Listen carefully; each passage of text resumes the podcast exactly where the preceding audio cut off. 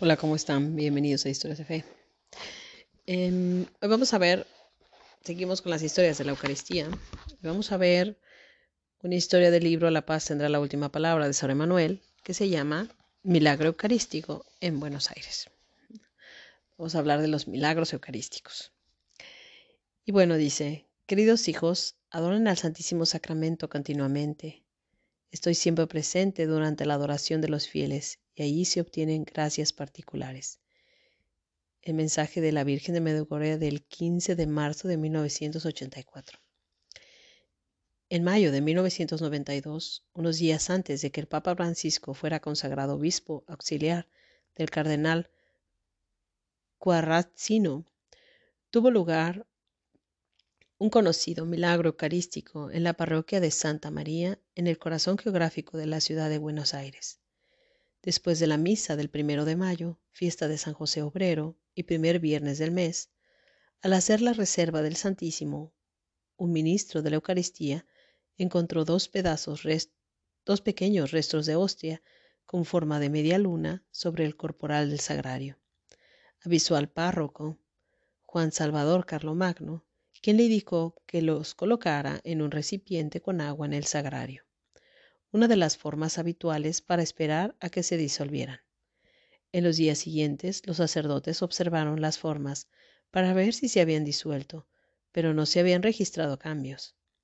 El viernes 8 de mayo, fiesta de la Virgen de Luján, patrona de la Argentina, al abrir el sagrario, en el recipiente, encontraron tres coágulos de sangre alineados con una pelusa blanca que después fue indicada como fibras de trigo. Había una serie de esquirlas sobre las paredes del vaso y agua en el fondo del mismo.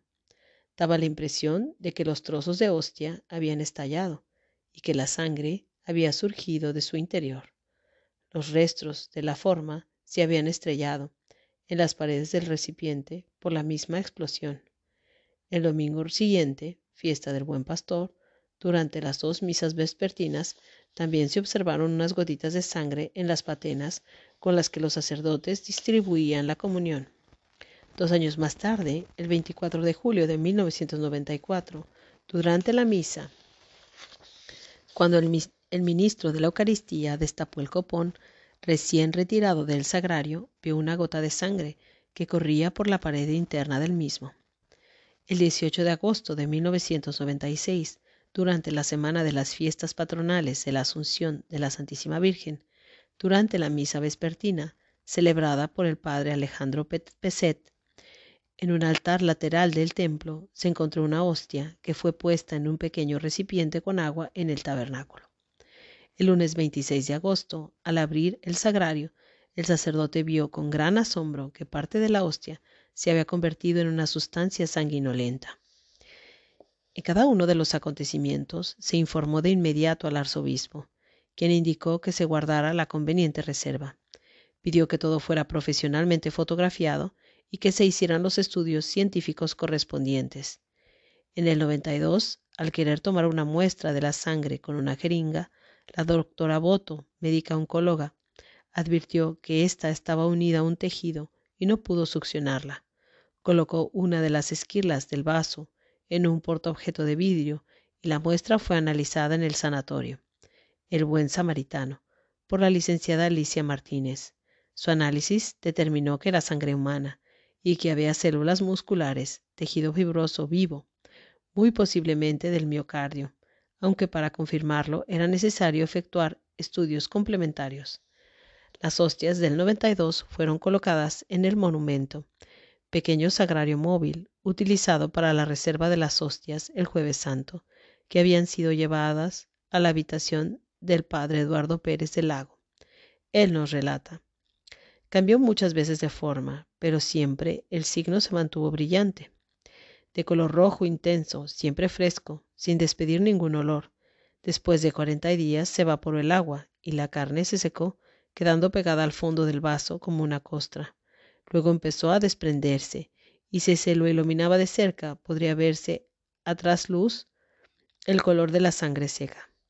Cuando el signo del 96, las fotos tomadas el 6 de septiembre, muestran claramente que la hostia se había convertido en un fragmento de carne sangrante. había aumentado de tamaño. Esta muestra fue mantenida húmeda. El 5 de octubre de 1999, en presencia de representantes del Monseñor, de Monseñor Bergoglio, el doctor Ricardo Castañón Gómez tomó muestras del fragmento seco del 92 y del sangrante del 96, que fueron enviadas a Nueva York para su estudio. Como no quería influir en los resultados del análisis, decidió ocultar el origen de la muestra al equipo científico que lo analizaría.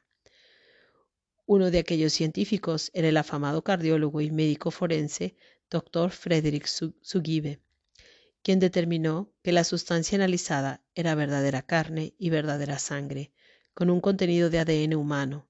El médico declaró, la materia analizada es un fragmento del músculo del corazón, de la zona de la pared del ventrículo izquierdo, cerca de las válvulas. Este músculo es responsable de la contracción del corazón. Conviene recordar que el ventrículo izquierdo del corazón actúa como una bomba que envía la sangre por todo el cuerpo. En este caso, el músculo cardíaco está en estado de inflamación y contiene un gran número de glóbulos blancos vivos. Esto indica que el corazón está vivo en el momento en que se tomó la muestra afirma que el corazón estaba vivo, porque los glóbulos blancos mueren fuera de un organismo vivo. Necesitan de un organismo vivo para mantenerse vivos. Por otra parte, estos glóbulos blancos habían penetrado en los tejidos, indicando que el corazón había sido sometido a un estrés intenso, como si su dueño hubiera sido severamente golpeado a la altura del pecho. Dos australianos, el periodista Mike Wills y el abogado Ron Tesorerio, fueron testigos de estas pruebas. Conociendo el origen de la muestra, quedaron atónitos ante la declaración del doctor Sugibe. Mike Willitsy preguntó al científico cuánto tiempo podría seguir con vida las células blancas de la sangre proviniendo de un tejido humano conservado en agua. El doctor Sugibe respondió que mueren al cabo de unos minutos. El periodista, el periodista reveló entonces al médico que la sustancia de donde precedían la muestra, al principio, había sido conservada en agua, común y corriente, durante un mes y luego durante tres años en un recipiente con agua desmineralizada. Solo después de ese tiempo se había tomado una muestra para su análisis. El doctor Sugibe estaba muy confundido al tener que tomar en cuenta este hecho. Dijo que no había manera de explicarlo científicamente y agregó, tienen que explicarme algo. Si la muestra proviene de una persona muerta, ¿Cómo puede ser que mientras yo le examinaba sus células se movían y palpitaban? Si este corazón proviene de alguien que murió en 1996, ¿cómo puede estar todavía vivo? Solo entonces Mike Willese le reveló al doctor Sugibe que la muestra analizada era de una hostia consagrada, pan blanco sin levadura, que se había misteriosamente transformado en carne humana sangrante. Desconcertado por esta información, el doctor Sugibe preguntó, ¿cómo y por qué una hostia consagrada puede cambiar su sustancia y convertirse en carne y sangre humanas vivas? Esto seguirá siendo un misterio inexplicable para la ciencia, misterio totalmente fuera de su competencia. Luego el doctor Castañón tomó las medidas pertinentes para que el informe del laboratorio redactado sobre la muestra del milagro de Buenos Aires se comparara con los informes del milagro del anciano, nuevamente sin revelar su origen. Los expertos que procedieron a la comparación concluyeron que los dos laboratorios habían analizado muestras de la misma persona. Ellos también señalaron que las dos muestras eran del tipo AB positivo y correspondían a las características de un hombre que había nacido y vivido en Oriente Medio. Solo la fe en la acción extraordinaria de Dios da una respuesta razonable. Quiere que seamos conscientes de que Él está realmente presente en el misterio de la Eucaristía, los milagros eucarísticos de Buenos Aires son una señal extraordinaria, atestiguada por la ciencia. A través de ellos, Jesús desea despertar en nosotros una fe viva en su presencia real en la Eucaristía, real y no simbólica. Únicamente con los ojos de la fe lo podemos ver bajo la apariencia del pan y el vino consagrados. En la Eucaristía Jesús nos ve, nos ama y desea salvarnos. Monseñor Bergoglio, ya cardenal, permitió el conocimiento público de estos hechos. Ciertos días del mes, en la parroquia Santa María, se dan charlas y se muestra la documentación sobre los signos ocurridos, concluyendo con la adoración eucarística del Santísimo Sacramento y de los trozos de carne correspondientes al signo eucarístico 92, conservados en un relicario. ¿Qué tal? Es sorprendente y cómo Jesús, cada día pasan más milagros eucarísticos, ¿no? O sea, ha habido uno en México, claro, eh, no se puede afirmar, ¿no? todavía de muchos milagros que han acontecido, ¿no? Porque requieren de un estudio, requieren de laboratorios, etc.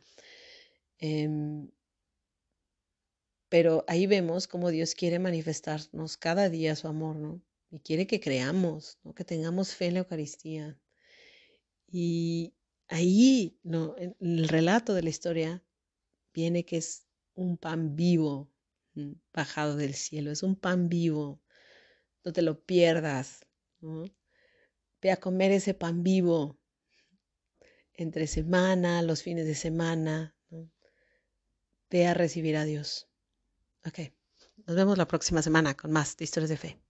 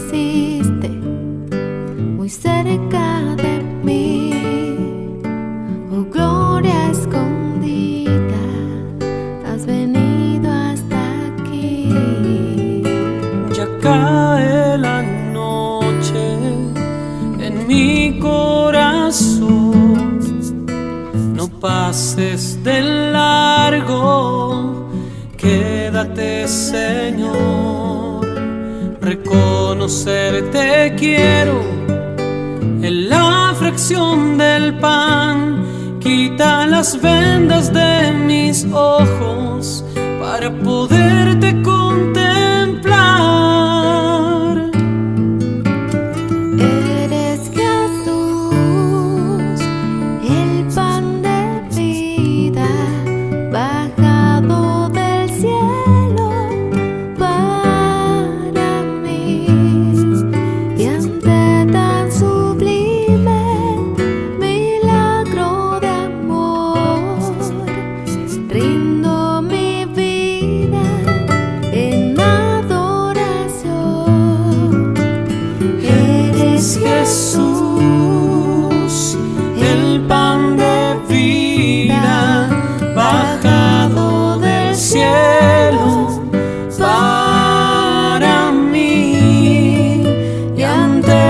su